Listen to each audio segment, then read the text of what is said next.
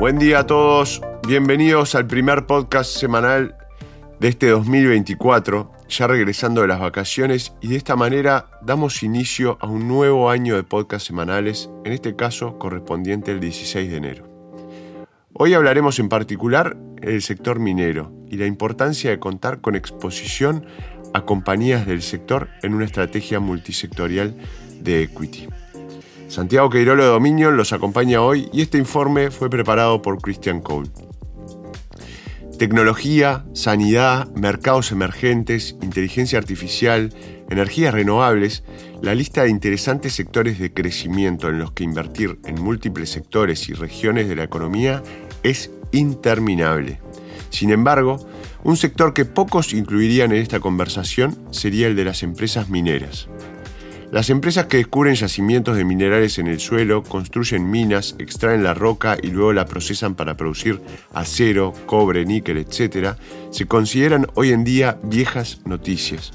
Son empresas de la vieja economía, reflejo de la economía del siglo XX y muy alejadas de las modernas empresas de tecnología digital del siglo XXI. Este sentimiento hacia los mineros no podría ser más erróneo. Los modernos estilos de vida que disfrutan los ciudadanos del mundo desarrollado, Estados Unidos, Europa, Japón, Australia, Canadá, se deben más a la innovación y a las mejoras de productividad en la minería que a ningún otro factor. Una de las correlaciones más estrechas que se pueden encontrar en la investigación económica es la que existe entre el tamaño de una economía y su base instalada de capital, medida en toneladas de acero, cobre, níquel, etcétera, acumuladas en una economía. A diferencia de muchos productos, los metales industriales como el acero y el cobre no se consumen, sino que se instalan en una economía en forma de bienes de capital, edificios, carreteras, ferrocarriles, puertos, vehículos, etc. Este shock de capital acumulado facilita la mejora de los modos de vida y el aumento del crecimiento económico que personifica el estado de la economía moderna europea o americana y se construyó sobre la base de la rápida acumulación e instalación de capital en forma de metales extraídos por las empresas mineras. Dada esta estrecha correlación entre los metales acumulados, o sea, el capital, en una economía y la prosperidad económica de un país, el costo de esos metales importa e importa mucho. Cuanto más baratos sean, más capital se puede instalar en la economía y más rápido se puede elevar el nivel de vida. Entre 1800 y hoy, la eficiencia con la que podemos extraer y refinar una tonelada de cobre ha mejorado un 99%. En otras palabras, el tiempo de trabajo y los insumos necesarios para producir la misma cantidad de metal refinado hoy en día son solo el 1% de lo que eran en 1800.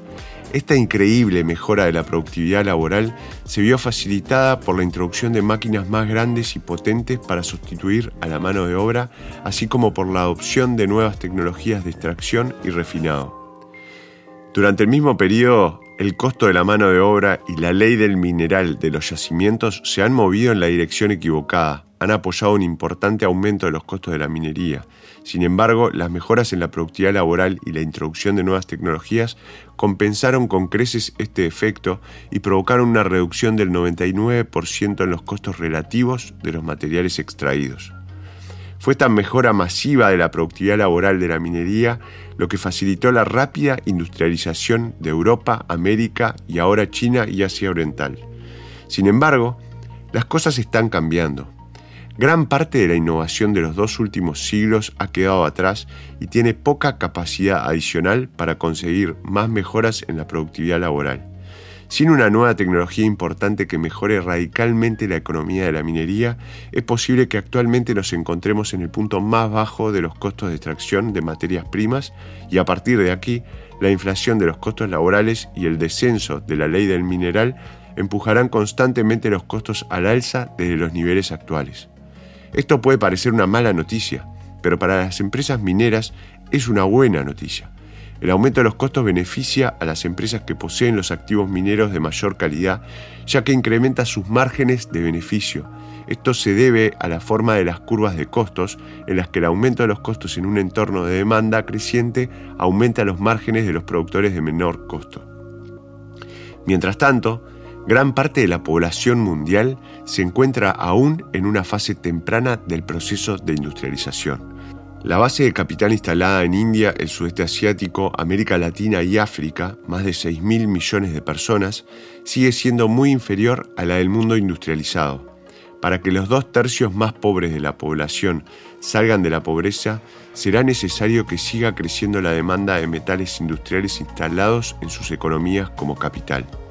Además, la descarbonización de la economía mundial para luchar contra el cambio climático añade otro impulso a la demanda mundial de metales, especialmente de cobre. El cobre es fundamental para cualquier sistema electrificado dadas sus características de conductividad y a medida que la economía mundial abandona los combustibles fósiles en favor de los vehículos eléctricos, las economías renovables, el almacenamiento de energía y las redes eléctricas más complejas, la demanda incremental de cobre para 2050 podría aumentar más de 300% respecto a los niveles actuales. Así pues, nos encontramos ante una especie de tormenta perfecta para los precios de los metales industriales. Una gran ola de demanda que golpea una oferta con poco margen para mejorar la productividad, lo que debería significar precios más altos. Los precios más altos son buenos para los márgenes de las empresas mineras. Poseerlos en cartera ofrece a los inversores exposición a esta tendencia a largo plazo y actúa como cobertura frente a la inflación. Para nada mal. Espero les haya resultado interesante el nuevo podcast de la semana. Santiago Queiroz los acompañó hoy día. Recuerden, como siempre, nos siguen en Spotify o en Apple y nos volvemos a encontrar la semana que viene. Muchas gracias.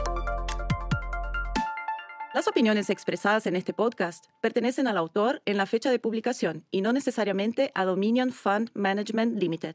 El contenido de este podcast no pretende ser un asesoramiento de inversión y no se actualizará después de su publicación. Las imágenes, videos, citas bibliográficas y cualquier otro material de este tipo que pueda estar sujeto a derechos de autor se reproducen total o parcialmente en este artículo sobre la base del uso legítimo que se aplica a la información periodística y al comentario periodístico de los acontecimientos.